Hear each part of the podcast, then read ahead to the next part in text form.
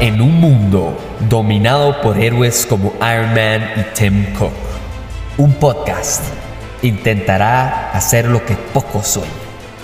Acompáñenme y hablemos paja por 150 episodios o más en este 2023.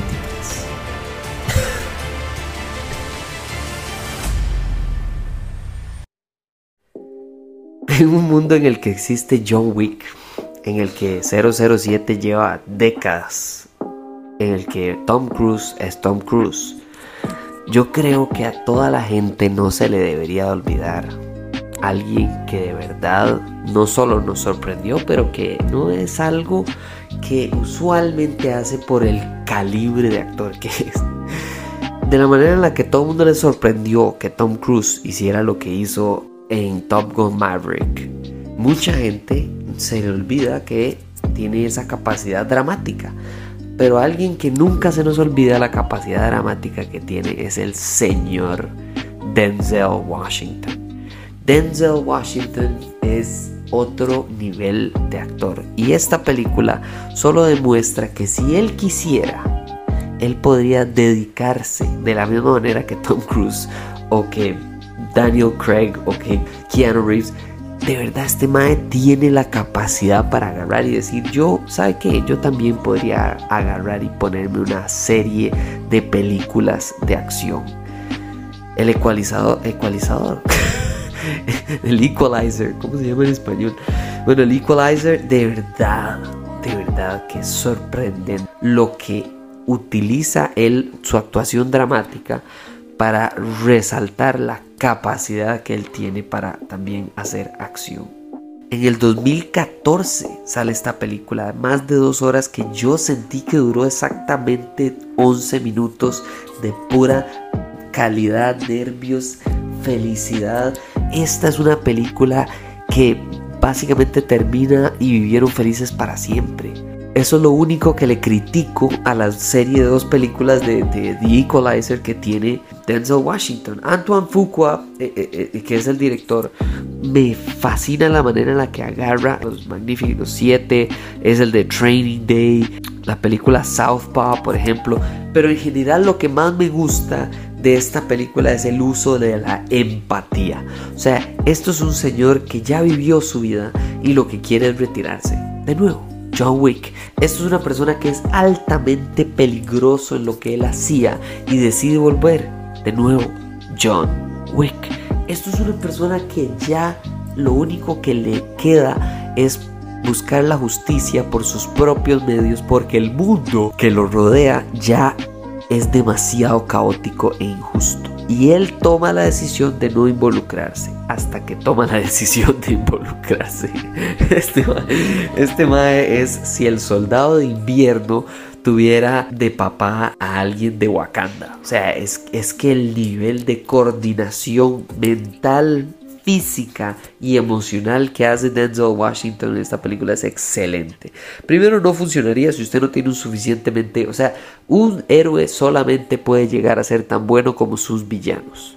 Y como tal, Martin Socas, que actúa de Teddy, me fascina el rol que hace porque inicia con intimidarnos. ¿verdad? Él está en The Amazing Spider-Man, él estaba en Ion Flux, este man estuvo en Triple X, etcétera. Pero a mí lo que me encanta es que él inicia en 100 y termina siendo casi que humillado por parte de Robert McCall.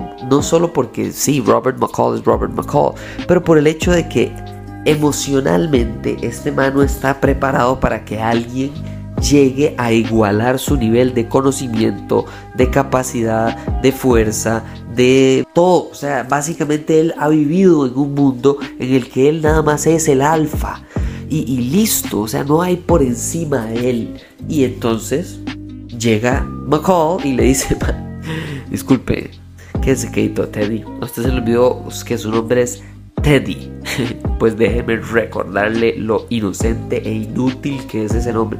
Y claro, me encanta porque entonces utiliza personajes como para empujar esta, este esta, este confrontación, confrontación, eh, entre los dos alfas de la película para demostrarnos sencillamente que nada más uno era un alfa el otro era un beta, porque David Harbour está aquí y él pasa de ser alguien que se siente intimidado pero que claramente comunica físicamente que él es un chiste a pasar a ser de alguien que se arrepiente. Y eso más bien resalta un poco el cambio de carácter y de persona que sí puede llegar a, a redimirse de alguna manera.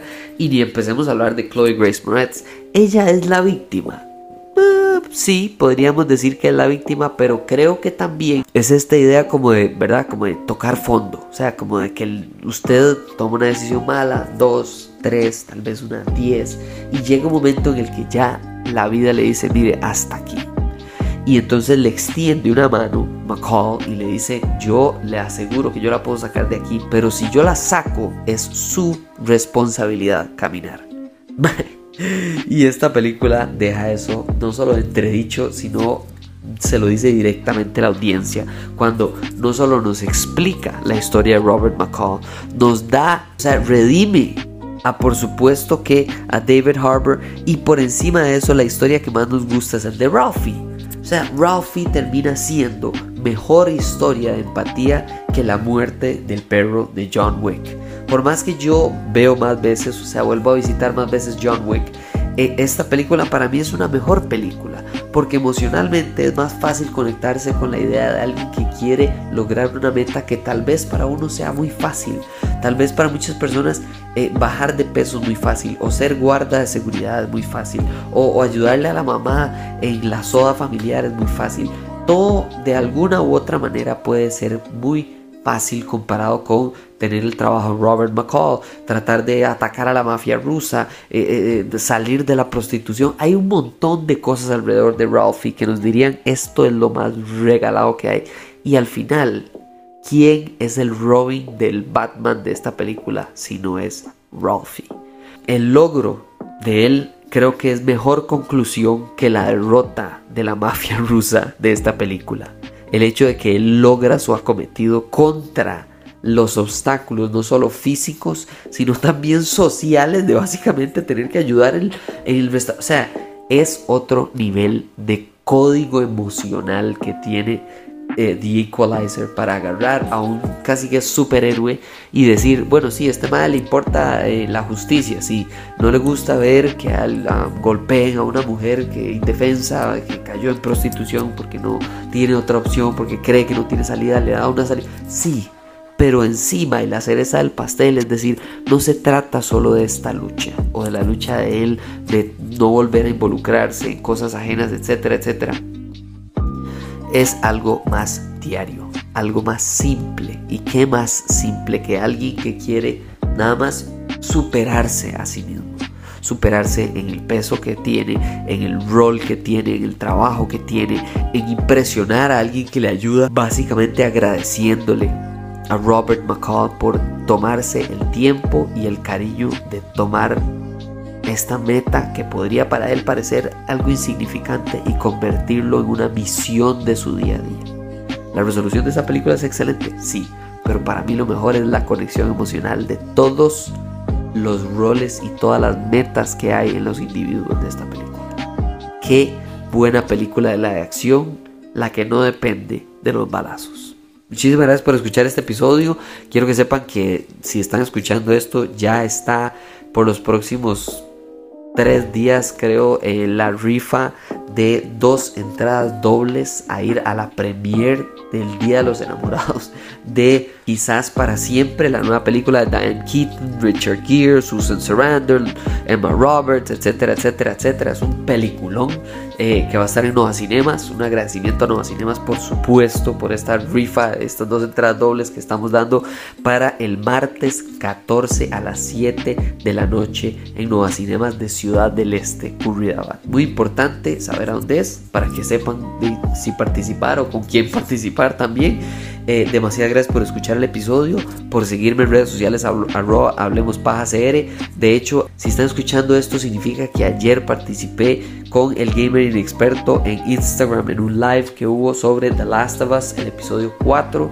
Eh, voy a hablar sobre el episodio 4 y 5 juntos porque estaba sacando la entrevista de Melanie, eh, ya tenía grabado este episodio y además también tenía que hablar sobre The Last of Us. Entonces mañana sale el episodio de The Last of Us y quería hablar sobre esos dos temas. Y se vienen muchísimas más entrevistas, muchísimas más premiers de películas. Se viene Ant-Man la otra semana. Uf, qué felicidad también saber que viene ese mega estreno, el primero de todo el 2023.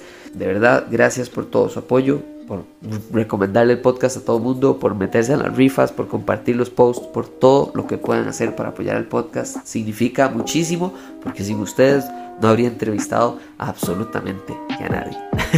Nos hablamos en la próxima. Chao.